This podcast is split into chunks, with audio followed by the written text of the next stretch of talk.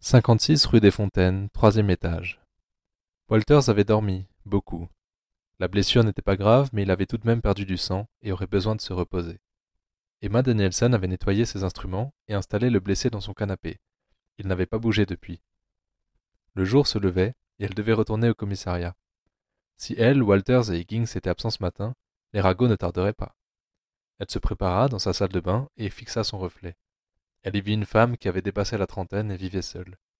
Ses traits étaient tirés, mais elle ne le devait pas qu'à cette nuit. Toute sa vie d'adulte avait été une bataille, et elle continuait à l'être. Elle ne se trouvait pas plus belle que la moyenne, mais elle savait qu'elle était charmante.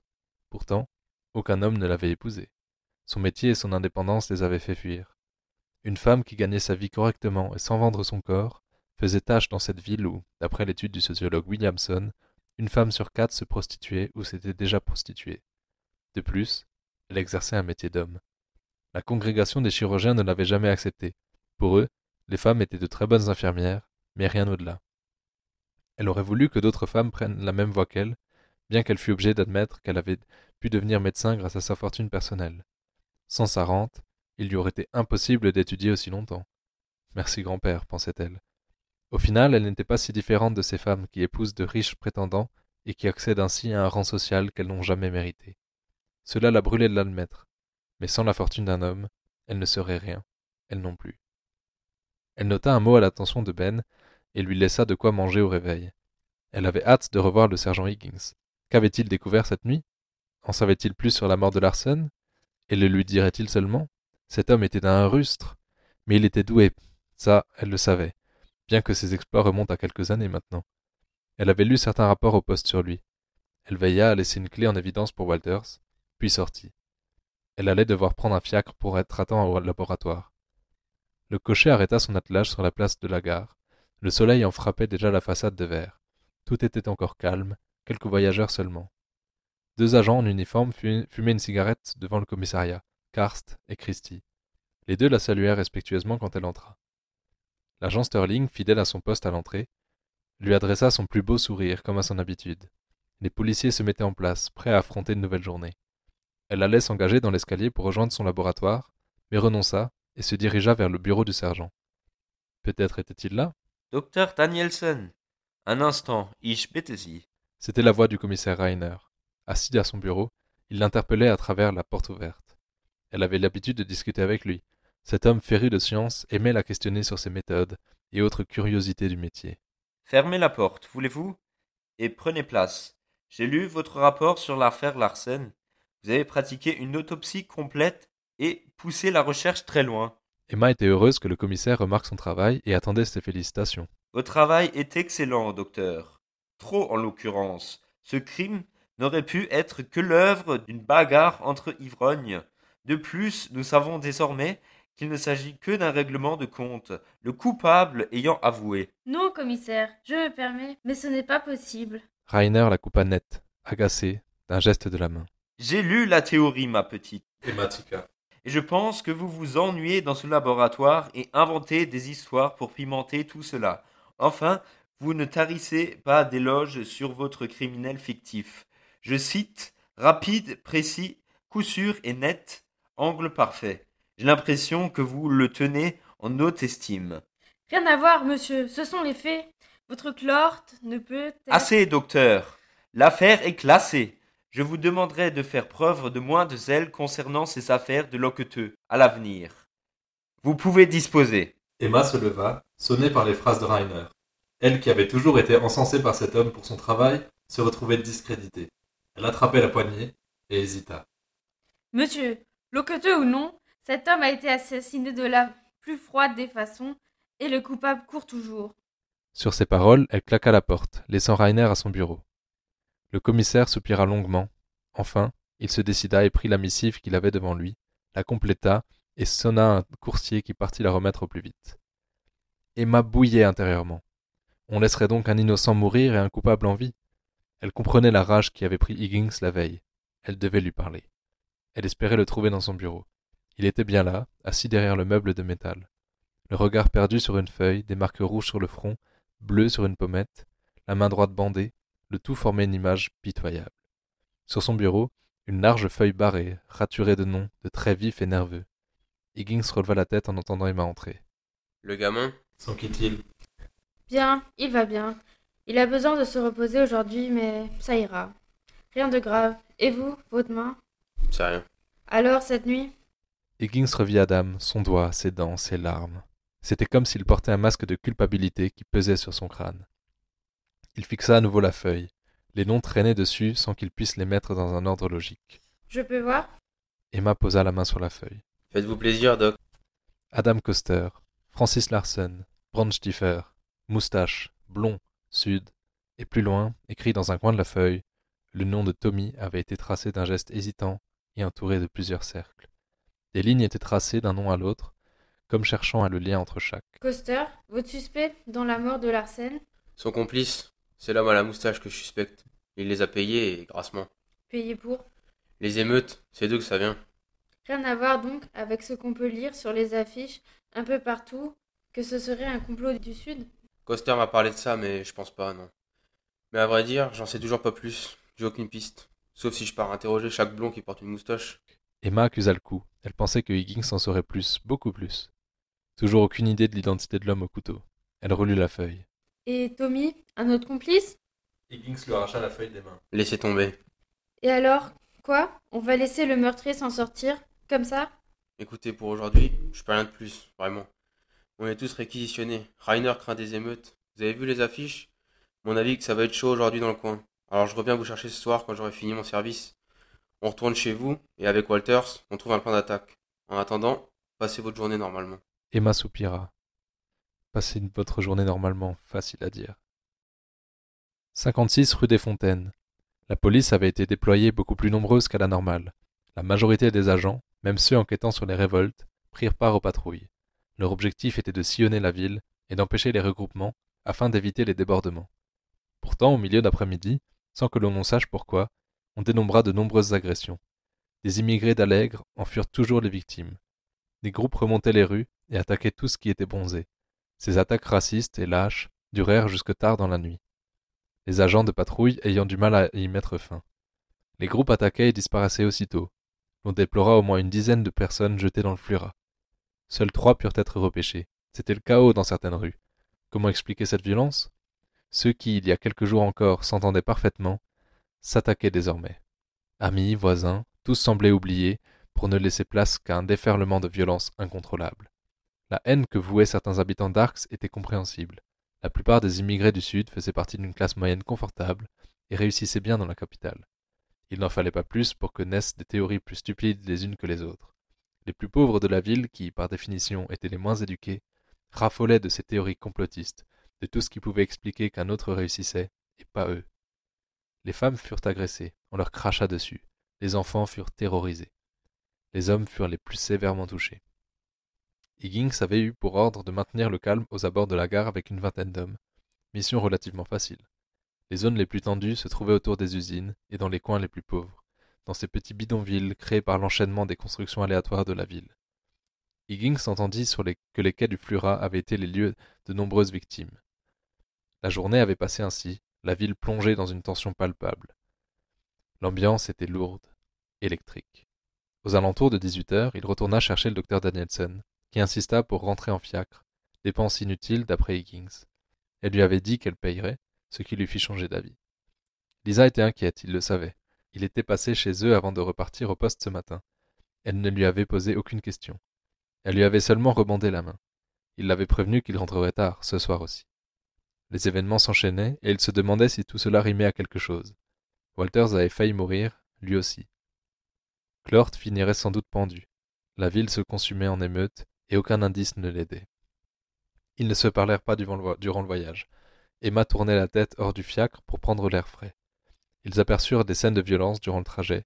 Tout se calma quand ils arrivèrent près de l'habitation du médecin. Ils, ils, rentrèrent et trouvèrent Walters, encore endormi, mais la nourriture qu'avait laissée Emma avait disparu, c'était bon signe. Il faut le réveiller, je dois m'assurer qu'il n'est pas infecté. Dit calmement le médecin. La gifle réveilla Walters en sursaut. Très délicat, sergent. Il est réveillé là. Et sergent euh, Vous êtes revenu il, il est quelle heure C'est que c'est à Walters. 19h, gamin. T'as pioncé toute la journée. Walters regarda autour de lui, il ne reconnaissait pas la pièce. Nous sommes dans mon salon, Benjamin. Vous vous souvenez d'hier soir Euh, euh, oui, mais, mais pas tout. J'ai un mal de crâne. Higgins rigola. Avec tout l'alcool que Walters avait ingurgité la veille, pas étonnant qu'il n'ait plus aucun souvenir. Votre jambe vous fait souffrir Euh, oui, enfin, pas plus que ça. Ça tire surtout. Vous ne ressentez pas une chaleur Non, ça va. Faites voir. Emma posa sa main sur le front de Walters, qui rougit sensiblement. Higgins, qui le remarqua, le regarda d'un air moqueur. Ça a l'air d'aller. Té, messieurs, je crois que nous avons des choses à nous dire, n'est-ce pas? Emma fixa Higgins, qui savait qu'il allait devoir leur raconter leur nuit. Emma s'éclipsa dans la cuisine et mit de l'eau à bouillir. Higgins prit place en face de Walters, qui se redressa sur le canapé. Et alors, sergent? Alors quoi? Bah, vous savez, Il baissa d'un ton. l'homme d'hier soir. Tu peux parler normalement, elle est au courant. Et on a une piste? Un nom? Questionna le jeune Walters. Non, gamin. Mais ces gars-là avaient été embauchés pour monter les émeutes. Et je me dis que c'est sûrement leur patron qui a voulu les éliminer. Et c'est qui? Gamin. Si je le savais, je serais chez lui à cette heure. Walters eut la même attitude qu'Emma ce matin. La déception embruma son visage. Alors, on a fait ça pour rien? J'en sais rien, Walters. Le visage de Walters se ferma sensiblement. Un homme, au moins, était mort. Pouvait-on parler de légitime défense? C'est Higgins et lui qui les avaient attaqués. Le passé de ces hommes justifiait-il cela? Emma reparut avec une théière, sortant le jeune agent de ses pensées. Voir le médecin dans l'intimité de son habitat avait quelque chose de fascinant. C'était la première fois qu'il l'apercevait sans que son éternel blouse ne recouvre ses vêtements. Il la trouva sincèrement belle. Mais cette femme semblait être la seule à ne pas être au courant.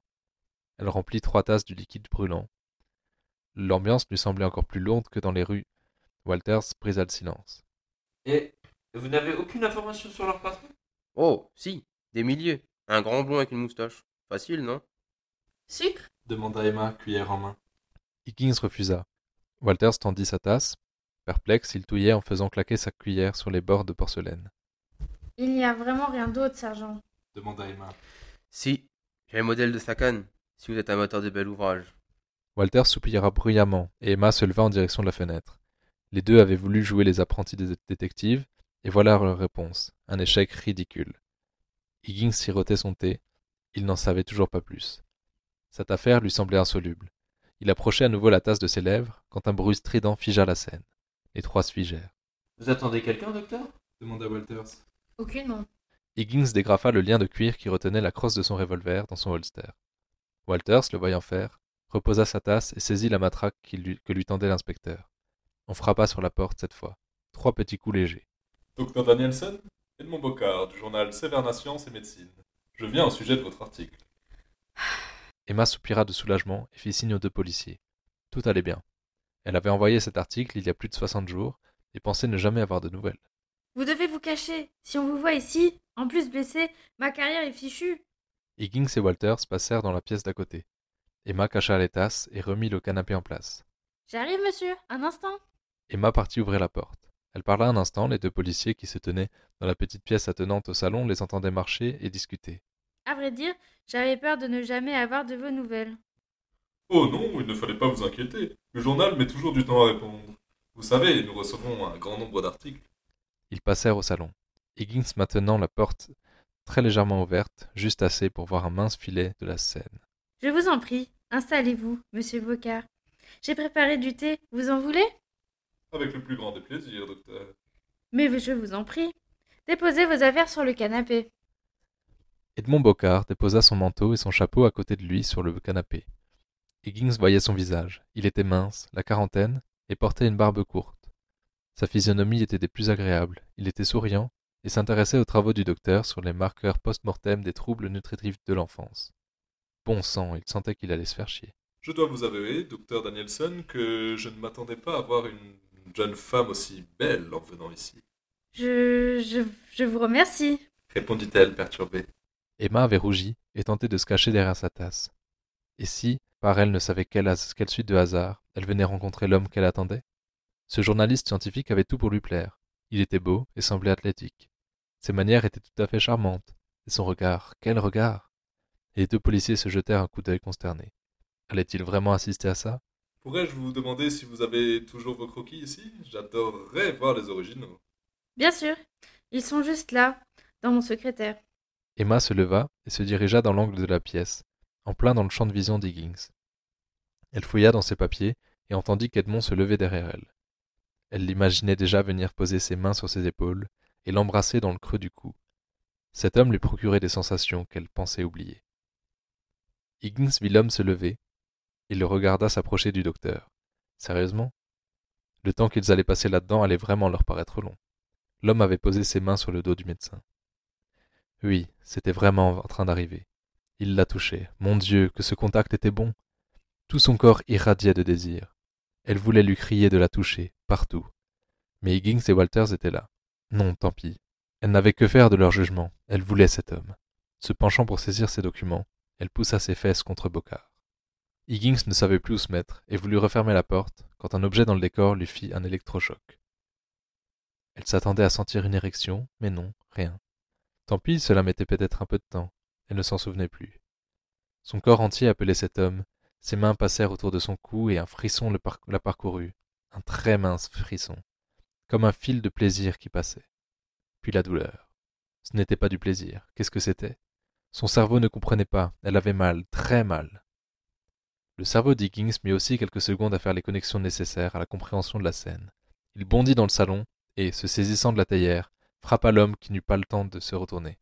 Il s'effondra et, dans sa chute, son crâne frappa l'angle de la cheminée de marbre qui se tacha d'écarlate. Emma, elle, tentait de reprendre sa respiration. Walters ne comprit rien de ce qui s'était passé durant ces quelques secondes. Absolument rien. Mais, mais qu'est-ce qui vous prend, sergent? Cria-t-il à Higgins.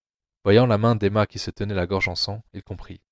L'homme était en train d'étrangler le docteur avec un filin d'acier. Higgins avait compris et agi. L'homme, Edmond, était étendu à terre, inerte. Sa tête saignait abondamment sur le tapis sur lequel le sang et se propageait, de l'encre sur un buvard. Sauvez-le dit Higgins à Emma en désignant Edmond. Quoi? On doit savoir qui c'est. Sauvez-le Il a essayé de me tuer. Et vous voulez que je le sauve? Emma articulait avec peine, appuyée sur le secrétaire. Vous êtes médecin, non? Je suis médecin légiste. Qu'il aille se faire foutre, ce malade. Higgins empoigna Emma par les épaules et la secoua. Bon sang, vous allez me le sauver, merde, et tout de suite Emma, choquée, se posa à côté d'Edmond et lui posa l'index et le majeur sur la gorge. Puis elle lui saisit le poignet. C'est trop tard. Il est mort. Higgins rougissait de rage à vue d'œil. Ni Walters ni Emma n'osèrent lui dire un mot. Il marmonnait en tournant en rond dans le salon. Emma s'installa à côté de Walters qui, sur ses indications, examina sa plaie. Cet homme, vous l'aviez déjà rencontré? Non, jamais. J'ai écrit au journal, c'est vrai, mais j'en avais jamais rencontré aucun membre. Donc rien nous dit qu'il s'agisse bien d'Edmond Bocard? Non, en effet. Mais pourquoi un faux nom? Pourquoi vouloir vous tuer? Higgins marquait un point. Pour quelle raison un homme en voudrait à la vie d'Emma? Pour l'argent? Il aurait pu la cambrioler pendant la journée. Walters poussa les effets d'Edmond qui le gênaient sur le canapé. Le voyant faire, Higgins se rappelait l'élément qui lui avait mis la pousse à l'oreille, la canne. L'homme avait posé sa canne en appui sur le canapé. Higgins n'y avait au départ pas fait attention, mais quand il la vit, il comprit. Un œil était gravé sur son pommeau. Il s'en saisit. Si seulement cet homme n'était pas mort, il aurait eu tant de questions à lui poser. Désormais, toute chance de réponse était partie à cause de son geste. Il observait l'objet quand Walters détourna ses yeux d'Emma pour regarder le sergent. Faites voir, sergent. Higgins lui passa le bâton. Walters le tourna dans tous les sens, et un large sourire se dessina sur son visage. Qu'est-ce qui te fait sourire? Je, je l'ai déjà vu. Et je sais où. T'as déjà vu cette canne? Ce- Celle-là, non. Mais la même, je suis sûr. Higgins n'en croyait pas ses oreilles. Allez, crache le morceau. Vous, vous savez, l'autre jour, quand vous m'avez hum, aidé dans une mauvaise passe, Il mima le mouvement d'un couteau sur sa gorge. le, le jeune, avec les, les cheveux longs, il avait la, la même. Je, je l'ai noté parce qu'elle était trop belle pour une racaille comme lui. Putain Higgins n'en avait pas dit plus. Il s'était affalé dans le fauteuil. Alors le gamin avait une piste, et une sérieuse. Mais quel était le rapport entre Finlay, cet homme, et celui qui avait payé Larsen Ça ne ressemblait pas à Finlay, ce genre d'intrigue. Trop dangereuse, trop complexe. Une nouvelle fois, les noms et les idées tournaient dans sa tête. Emma, elle, ne comprenait rien à leur histoire. On devrait peut-être voir ce qu'il y a sur lui, non? Lança-t-elle au sergent qui, les yeux écarquillés, se perdait dans ses pensées. Higgins se releva et fouilla les poches du mort. De l'argent, un ticket de course de l'hippodrome et un mot plié en quatre. Emma Danielson, 56 rue des Fontaines. Vit seule. Ce soir.